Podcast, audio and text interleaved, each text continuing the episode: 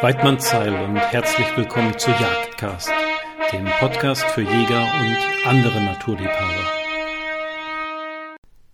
Ja, auch wenn es sicherlich wunderschön ist, wenn einem ab und zu mal einfach nur etwas zufällt. So sind die Dinge, die mir persönlich in Erinnerung bleiben und an die ich mich auch nach Jahrzehnten immer wieder gerne erinnere, doch in der Regel die, die ich mir hart erarbeitet habe. Und so ist es auch mit einem meiner Bergjagdträume. Ich bin gerade zurück, wieder in Schleswig-Holstein, nach ein paar Tagen im Tölzer Land, wo ich mit dem guten Freund von mir, dem Hansi Rotkirch, geweitwerkt habe. Was genau wir dort gemacht haben und auf welche Wildart wir geweitwerkt haben, das hört ihr gleich in der Retrospektive live, quasi live aus Hansis Küche.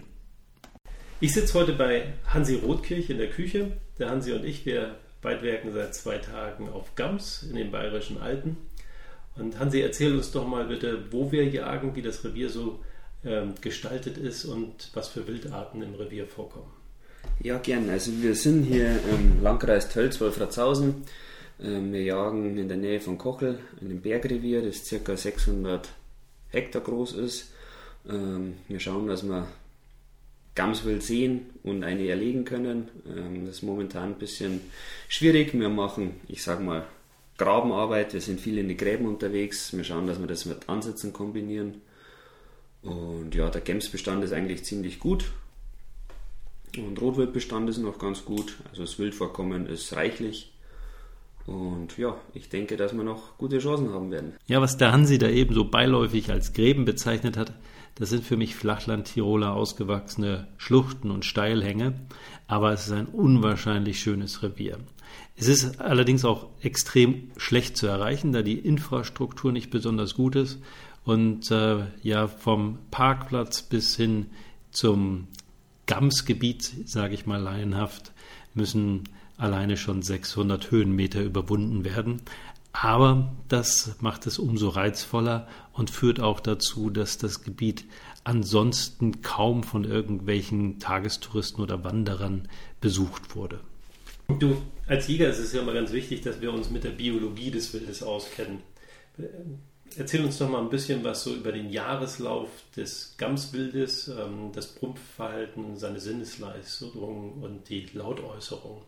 Ja, also das Gamswild lebt in einer sehr rauen und harten Umgebung, vor allem im Winter. Also die Prumpft ist ganz, ganz anstrengend für die Gams. Die gehen sich sehr an die Wäsche. Also die Gamsprumpft ist spektakulär dass man das mit anschaut. Die jagen sich, die treiben aneinander umher. Das ist wirklich ein Highlight, sage ich mal, im Winter. Ähm, jetzt im Sommer stehen es eigentlich in den Gräben drin, haben immer so kleine Verbände. Die Gamsgeißen haben so kleine Kindergärten, wo sie einfach, eine Gams mehrere Kitze hat. Und so verbringen sie eigentlich ihren Tag in den Gräben. Dann gehen sie wieder zum Essen und haben so kleine Grüppchen. Und im Winter hin wird einfach sage ich mal, verändert sich das ein bisschen. Da werden es dann eher einzelgängerisch, vor allem die älteren Böcke. Die schauen dann, dass sie alleine sind und dass halt einfach die Brumpft in Gange treiben quasi. Mhm. Und die Brumpft, kannst du die eher mit, mit der Brumpft des Rehwildes oder mit dem Rotwild vergleichen? Wie, wie ist das Brumpfgeschehen so? Mm, ja, das ist ganz anders. Also das ist tatsächlich so, dass sich die Gamsböcke gegenseitig fast umbringen. Ähm, also die, da wird in der Steilwand, in den Gräben, wird rumgerannt, die probieren sich mit dem mit den Krickerl zum Haken und runter zu stoßen. Also die probieren tatsächlich, dass sie ihren Gegner oder ihren Kontrahenten quasi irgendwo runterwerfen, runterschmeißen, runterschubsen. Mhm. Und entfolgen die Böcke den, den, dem Karlwild? Äh, Karlwild heißt das hier gar nicht, den, den Gemsen? Ja, schon. Also sie folgen sich tatsächlich und schauen halt eigentlich immer, dass sie quasi der Prumpfbock sind. Also alles andere wird vertrieben und mhm. ver, ver, verteufelt. Und da kommen ja was wolle, die gehen nach. Ja, ja, interessant. Ähm, was für Jagdarten gibt es denn so auf Gauss? Also hauptsächlich wird gepirscht. Ähm, man kann auch Ansätze machen. Ähm, Pirschen ist eigentlich immer die erfolgsversprechende Variante. Mhm. Weil es einfach ist eine spannende Jagd. Man weiß nicht, was passiert. Man ist in einem Gebiet drin, wo auch nicht zu sehr zugänglich ist und das macht genau den, den Reiz eben aus, die ja, Gamsjagd. Das kann man wohl sagen. Genau. Was für eine Freigabe haben wir denn? Ähm also wir haben eigentlich keine Beschränkungen. Ähm, Wir schießen Gams Geis, Kids, ähm, Böcke, Jährlinge bis hin zum Kapitalen. Mhm. Bei der Geist ist es ja ganz wichtig zu wissen, dass sie nicht führend ist. Aber da kann man, glaube ich, anhand der Kruckenlänge ein bisschen was ableiten. Genau, also ich sage mal, bis zu, bis zu einer vierjährigen Gams ähm, haben die keine Kitze. Mhm. Sonst kann man eigentlich eine einzelne Gamsgeißen nicht schießen, weil das, man weiß einfach nicht, ob sie einen Kitz hat oder nicht, weil wie gesagt, die ganzen kleinen Kindergärten mit der Gams kann man die Zuordnung einfach nicht mehr herstellen. Mhm. Das geht nur, wenn man, wenn man viel Zeit hat, die Erfahrung und einfach weiß, wo die einzelnen, sage ich mal, übergangenen Gamsgeißen stehen, ähm, dann hätte man da eine Möglichkeit, wenn man einfach die Tiere kennt, aber so hat man wenig Chancen. Mhm. Bei der Unterscheidung Bock und Geiß hattest du mir auch ein paar äh, Tipps gegeben. Also wie unterscheide ich die denn am besten? Genau, also hauptsächlich beim Gamsbock der Pinsel und natürlich von der Krückenform her. Mhm. Ähm, also der Bock ist ganz stark gehackelt, sagen wir, und die Gamsgeiß ist einfach schwächer gehackelt. Wobei es gibt natürlich auch, es gibt nichts, was es nicht gibt. Es gibt einfach Böcke, die schwach gehackelt sind und es gibt Gamsgeißen, die sehr stark gehackelt sind. Also es ist mhm. tatsächlich immer die Gesamterscheinung, wo man sich einfach Zeit nehmen muss und einfach das Stück anspricht und schaut, was man vor sich hat. Ja, nun meintest du gestern, dass man zurzeit in der Sommerdecke den Pinsel sehr schlecht erkennt. Mhm. Also muss man sich wahrscheinlich schon sehr auf die Gruppen konzentrieren. Genau, ja. Also auf die Gruppen und auf das. Ich sage, es kommt immer auf die Gesamtsituation drauf an. Meistens erkennt man schon, was man vor sich hat. Ähm, das Beste ist immer zum Warten und auch hinten rein zum Schauen und schauen, ob man was sehen würde, ob irgendwo noch ein Kitz wäre. Mhm. Aber hauptsächlich ist eigentlich der Pinsel und die Gruppen. Ja. Wie ist denn unsere Strategie? Also wir sind jetzt den zweiten Tag am Jagen. Äh, uns spielt das Wetter nicht unbedingt in die Karten. Wir hatten Gewitter, äh, ja, Starkregen letzte Nacht und äh, in den nächsten 24 Stunden sollen die Temperaturen von 20 Grad auf Mitte 30 steigen. Genau, ja. Wie kommen wir zwei denn jetzt trotzdem zum Erfolg? Ich würde sagen, wir müssen einfach auf den Berg hoch, wir müssen schauen, dass wir wieder in die ganzen Gräben reinkommen. Die Schattenseiten vielleicht ein bisschen ähm, den Hauptaugenmerk legen, da es einfach, wenn es so warm ist, werden die irgendwo im Schatten liegen, in den Gräben ganz unten. Und ich denke, das könnte uns zum Erfolg bringen. Also ich hoffe das. Wir werden heute bestimmt pirschen und abends nochmal einen Ansatz machen. Und ja, ich hoffe, dass wir was sehen. Ja. Nun gibt es in den Bergen was ganz Besonderes, was wir äh, aus dem Flachland so nicht kennen. Äh, das ist die Thermik in den Bergen. Ähm, genau. Ja, was muss man denn da berücksichtigen? Mm, also der Wind ist ein typischer Bergwind. Ähm, durch die wärmen Temperaturen am Tag geht der Wind eigentlich immer vom Tal Richtung Gipfel. Ähm, das Ganze dreht sich dann meistens abends so, wenn die Sonne schwächer wird, wenn die Sonne aus dem Berg heraus ist, dann geht eigentlich der Bergwind nach unten. Und das ist eigentlich das Schöne an der Bergjagd. Man hat eigentlich immer den gleichen Wind. Es gibt natürlich auch Ausnahmen jetzt bei Gewitter oder wenn Wolken da sind, aber tendenziell ist eigentlich immer so, dass der Wind abends und in der Früh von oben nach unten geht und über den Tag von unten nach oben. Mhm. Da kann man sehr gut planen und weiß eigentlich, wo man dann hin muss oder hin sollte. Ja. Nun sind wir zwei, das hört man wahrscheinlich an der Stimme, ziemlich kaum. ja. Und das nach einem Tag intensiver Jagd. Ja. Passiert eigentlich viel auf der Gamsjagd? Also stürzt doch mal ein Jäger ab? Ja, schon. Also es hört man tatsächlich öfter, hm.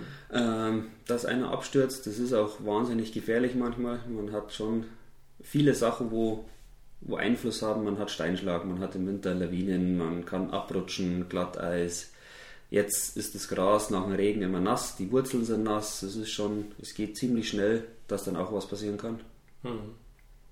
Nun soll man das Fell des Bären ja immer erst aufteilen, nachdem der Bär erlegt wurde, aber gesetzt den Fall, dass wir jetzt in so einer Schlucht was erlegen, ähm, was passiert dann? Also ich kann mir lebhaft vorstellen, dass so ein Stück dann ja natürlich nicht unbedingt in der, in der Steilwand stehen bleibt oder liegen bleibt, sondern das fällt dann wahrscheinlich erstmal sonst wohin. Genau. Ja. ja, das ist die Herausforderung immer bei der Gemsjagd. Also vor allem, wenn man in den Graben jagt oder in große Gräben, die fällen meistens oder fallen meistens dahin, wo man sie hart wieder rausbekommt. Aber mhm. das ist auch der spannende Teil, dass man sich einfach anstrengen muss, dass man seine Beute auch wieder bekommt. Also das ist tatsächlich eine Herausforderung manchmal. Wir arbeiten dann viel mit Seilen, mit Gurten, aber es klappt immer. Mhm. Ja, sehr schön. Ich bin schon ganz gespannt. Ich hoffe, dass es klappt und wenn dem so ist, dann melden wir uns wieder oder sagen wir einfach, wir melden uns auf jeden Fall am Ende der Jagd nochmal wieder. Auf alle Fälle, ja. Werden berichten, ob wir denn erfolgreich waren oder nicht. Wobei dieser Begriff passt ja so irgendwie gar nicht, weil das, das Jagderlebnis ist schon ein, ein Genuss für sich. Also ich möchte nur, weil wir gegebenenfalls äh, ohne Gams die Jagd beenden, die, die, die Woche hier in den Alpen nicht als erfolglos bezeichnen, weil es jetzt schon ein ganz tolles Erlebnis war. Genau, ja. Ja, Hansi, erstmal vielen Dank und dann. Ich sag danke. Drücke ich uns die Daumen für heute Nachmittag. Ja, was soll ich sagen? Die Tage hatten es wahrlich in sich. Alleine was das Wetter angeht. Also wir hatten Gewitter, wir hatten Starkregen, wir haben uns den Hintern abgefroren und wir sind bei über 30 Grad den Berg hinauf. Also schon klar, dass da unsere Wechselklamotten schnell aufgebraucht waren, aber die trocknen ja Gott sei Dank auch wieder. Ähm, was die Jagdstrategie angeht, ist es so, dass durch die morgendlichen und abendlichen Fallwinde eben wir uns dazu entschlossen haben, morgens und abends jeweils anzusitzen, wenn die, der Wind den Berg hinuntergekommen ist und eben uns Stellen herausgesucht haben, wo wir dann eben den, den Hang nach oben geschaut haben, in der Hoffnung eben, dass die passenden Gämse kommen. Und da hatten wir tatsächlich auch gut Anblick, nicht nur was Gämse betrifft, sondern eben auch Rotwild auf kürzeste Distanzen. Ähm, nach den Morgenansitzen ist denn die Kunst eben über die Gämse zu kommen, so äh, dass sie eben von einem keine, keinen Wind bekommen. Das ist uns in der Regel auch echt gut gelungen. Nur einmal haben die Gämsen uns mitbekommen und dann haben wir ihren ganz typischen Pfiff, also diesen Warnlaut vernommen. Kleiner Nachtrag, diesen Warnlaut habt ihr am Anfang der Episode gehört. Das habe ich aber erst im Nachhinein eingespielt. Ähm, ansonsten konnten wir sie immer noch einigermaßen umgehen und haben dann eben den Rest des Tages äh, Schluchten und Hänge abgeglast. Aber da ist es eben wichtig, dass man oberhalb der Gemse steht, da der Wind ja über den Tag hinaus nach oben weht. Ähm, es waren unglaublich schöne Momente, wo wir uns dann Cliffs herausgeguckt haben, wo man äh, die Gegenhänge abglasen konnte, beziehungsweise die, die Schluchten und Täler unter einem. Ähm, ja, dummerweise ist das tatsächlich meine zweite Jagd. Äh, man mag es kaum glauben. Ich mag habe äh, wirklich einen Ruf, dass ich überall Strecke mache, aber irgendwie klappt es mit den Gemsen nicht. Äh, trotz all unserer Bemühungen und äh, der äh, großen Erfahrungen, die Hansi mitgebracht hat, ist es uns beiden leider nicht gelungen, an die passenden Stücke zu kommen. Also wir hatten wahrlich guten Anblick, aber eben nicht die richtigen Stücke dabei. Trotzdem ist das wirklich eine unglaublich schöne Jagderfahrung gewesen, alleine wegen der körperlichen Anstrengungen. Ähm, also eine Jagdwoche, die mir mit Sicherheit lange in Erinnerung bleiben wird und für die ich Hansi und Josh auch unglaublich dankbar bin. Ich hoffe, dass wir das später im Jahr nochmal wieder aufgreifen. Das heißt ja, alle guten Dinge sind drei, also da liegen jetzt gerade meine Hoffnungen drauf. Eigentlich wollten der Hansi und ich die Jagd auch nochmal gemeinsam Revue passieren lassen, aber da wir es nun wirklich bis zur letzten Minute ausgereizt haben, musste ich leider direkt nach der Jagd ins Auto springen und die Nacht durchfahren. Ja, das war's denn. Auch schon mit der 46. Jagdcast-Episode. Tut mir bitte eingefallen, in den letzten Tagen hatten wir recht regen Besuch von Jagdgegnern auf der Jagdcast Facebook-Seite und leider haben einige von denen auch äh, unglaublich schlechte Reviews hinterlassen. Das interessiert Facebook leider nicht, auch wenn der Facebook-CEO Mark Zuckerberg selber begeisterter Jäger ist, äh, ist die Wertschätzung der Jagd leider noch nicht bei Facebook in Deutschland angekommen. Also meine Beschwerde über diese unangebrachten Bewertungen hat leider keinen Erfolg gehabt. Von daher seid ihr jetzt gefragt, geht doch bitte auf Facebook und hinterlasst uns dort auf der Jagdcast-Seite ein 5-Sterne-Review. Da wäre ich euch sehr dankbar. Ich hoffe, dass euch diese etwas ungewöhnliche Episode gefallen hat und würde mich freuen, wenn ihr beim nächsten Mal wieder mit dabei seid. Bis dahin wünsche ich euch alles Gute und wie immer bald mein Heil.